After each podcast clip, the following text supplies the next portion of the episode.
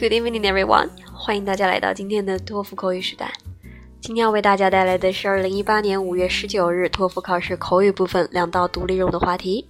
这两道话题非常有意思，一道题问的是 social application 社交软件，一道问的是找工作应不应该找关系。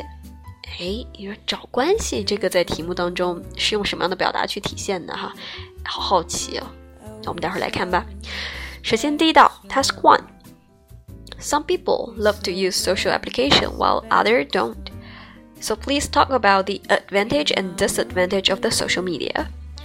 现在很多人都热衷于使用社交软件，而其他人觉得不喜欢，请谈谈它的利和弊。呃，像社交软件是一道非常 popular 的话题，好处无非就是扩大社交圈，like social network。呃，坏处无非就是 distracting，分散分心，waste time，浪费时间。 那我们来分别选择一点作为好，一点作为坏。还是那句话哈，问好坏的题一定要记得了。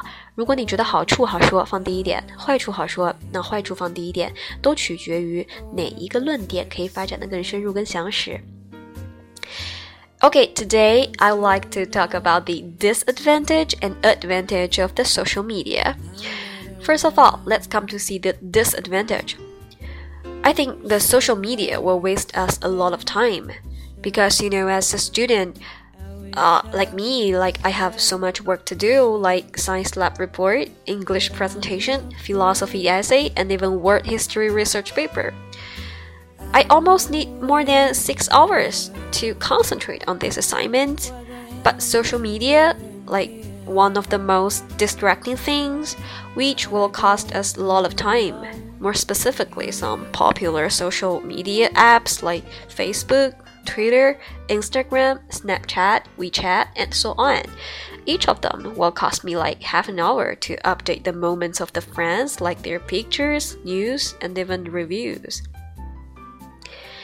And also, the social application has the advantage. I mean, it can help us to facilitate the social contact.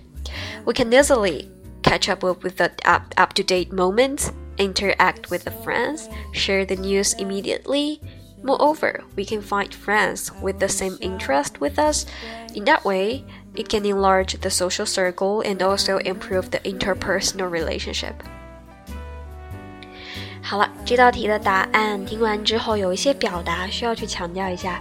首先，关于我们经常啊上网，比如朋友圈啊，或者微博、微信呃微信或者呃 Instagram 或者是 Facebook，那一些朋友的一些评论哈，怎么说呢？叫 review 哈，复习那个单词评论。还有比如说他们的一些。呃，发的一些动态啊，动态怎么说呢？很简单，我们可以用 moment，就是时刻啊，moments 对他们的一些发生的状况和近况。然后像更新、刷新，我们可以用 update，update。好，然后接下来呢，像第二点，我们说到可以扩大我们的社交圈，然后也可以提高沟通技巧、人际关系。社交圈非常简单哈，social circle，呃，人际关系，人叫做 person。个人的 personal，人际的人与人之间的 interpersonal 哈 interpersonal relationship。好，所以这是关于一道 social 的答案。我们接下来看一下第二题。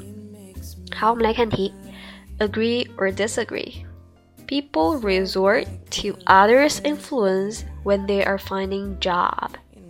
好，这个词就出现了。题目当中用的是 resort to others' influence。 Resort 这个词比较好玩哈，R E S O R T，啊，这个词的意思我们叫做凭借、求助或者是诉诸，又采取某种方式或手段。然后呢，它用的表达叫做 resort to others' influence，借助于别人的影响力啊。所以我们说啊，我找份工作，我有熟悉的人，然后我就可以有关系。不要说到关系，就真的是 relation 这种关系。我们可能更多的会用的是 influence，对，借助别人的影响力哈。所以这道题，呃，大家不知道，下次碰到就不要去慌乱哈。这个叫做借助人家的影响力哈，找关系。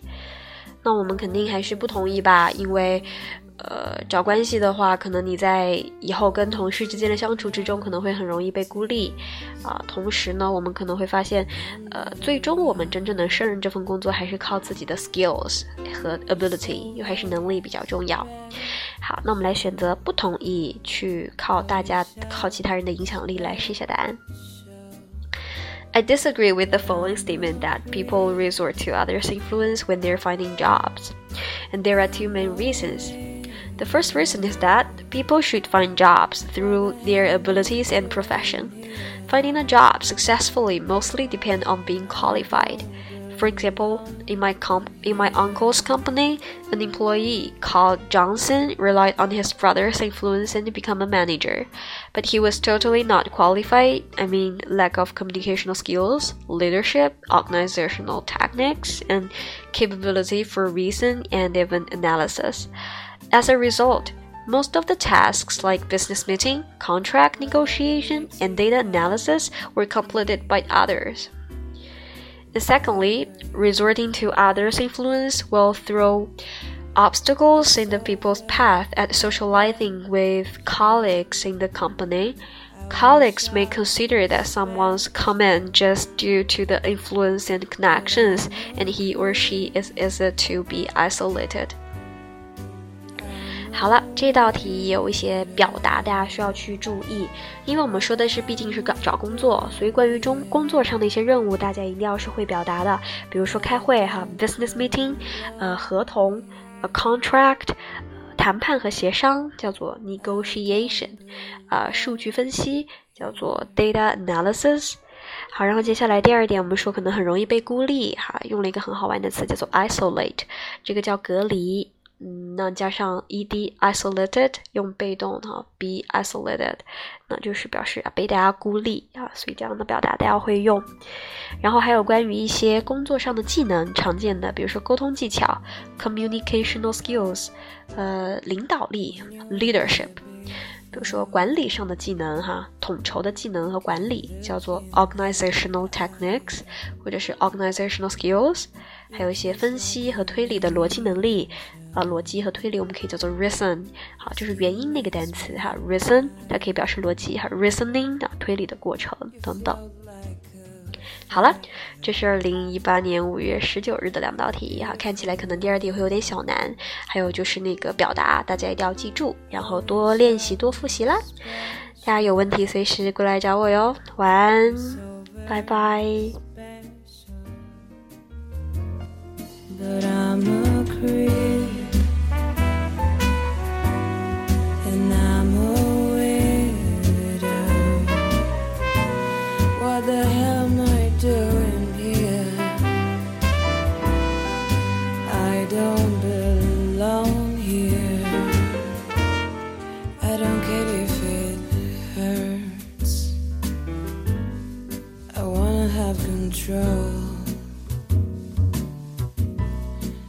A perfect body. I want a perfect soul. I want you to know.